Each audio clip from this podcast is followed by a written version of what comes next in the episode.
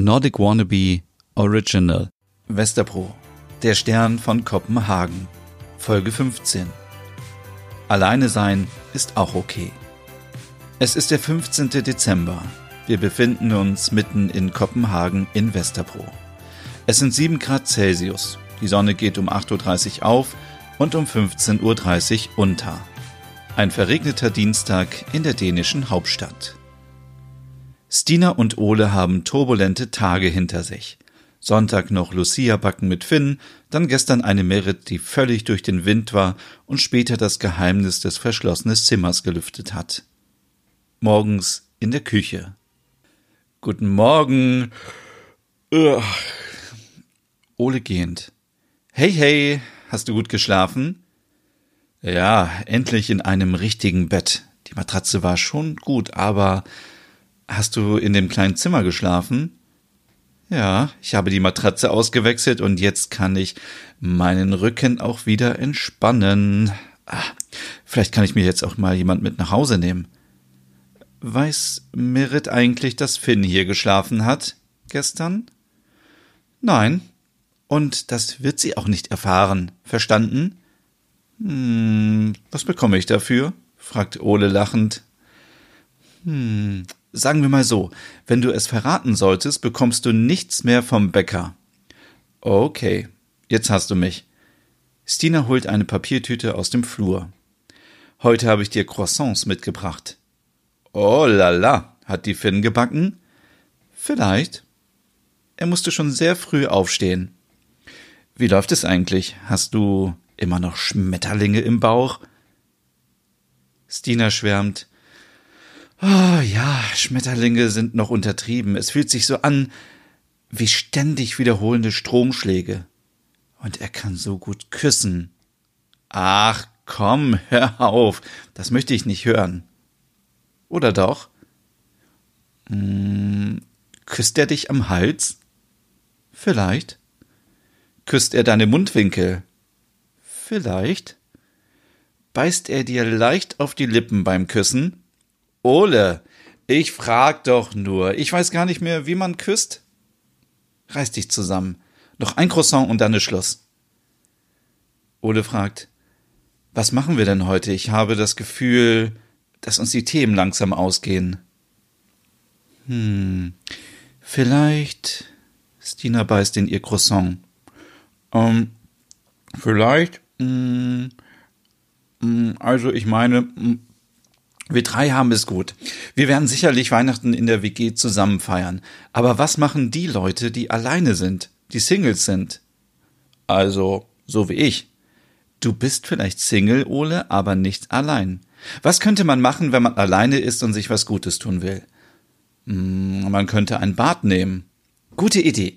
Wie wäre es mit Badesalz, Kerzenschein und Wohlfühlmusik im Hintergrund? Das wäre sehr hügelig. Und nach dem Bad gönnt man sich etwas Bodylotion und cremt sich ein.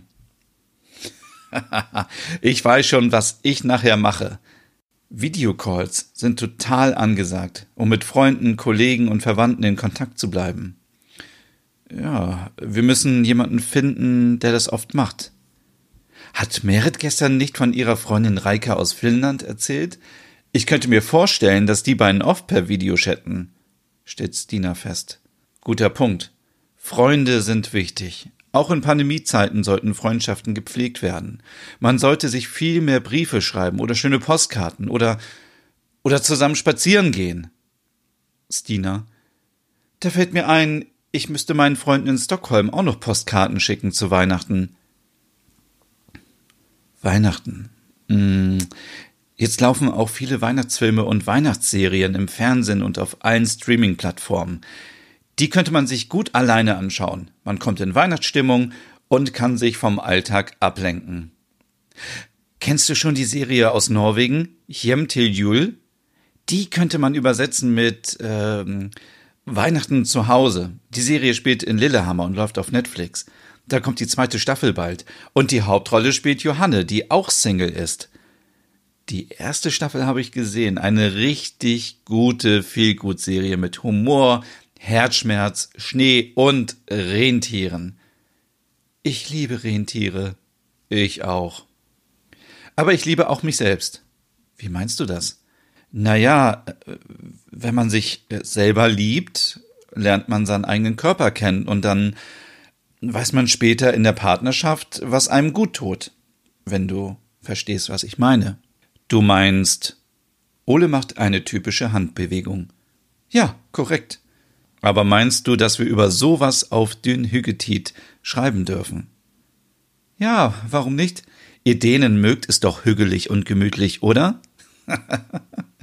Stina lacht. Ich weiß nicht. Schluss damit. Das darf kein Tabuthema sein. Was bleibt dir als Single anderes übrig im Lockdown? Ole schaut aus dem Fenster. Ist dir das schon mal aufgefallen, Stina? Was denn? Wenn du aus dem Fenster schaust, siehst du viele Nachbarn am Fenster stehen, wenn sie telefonieren. Das ist mir vorher nie aufgefallen. Es ist so, als würde man sich danach sehnen, nach draußen zu schauen, wenn man den ganzen Tag in den eigenen vier Wänden verbringt. Nein, das ist mir noch nicht aufgefallen. Aber das wäre auch ein guter Tipp. Ab und zu die Perspektiven wechseln und aus dem Fenster schauen. Übrigens sollte man deswegen auch die Fensterbank weihnachtlich dekorieren. Das ist ein Hingucker für alle. Na, dann haben wir ja schon viele Tipps. Den ersten würde ich nachher gleich ausprobieren, wenn Merit bei Axel ist. Dann würde ich mal ihre Badewanne ausprobieren.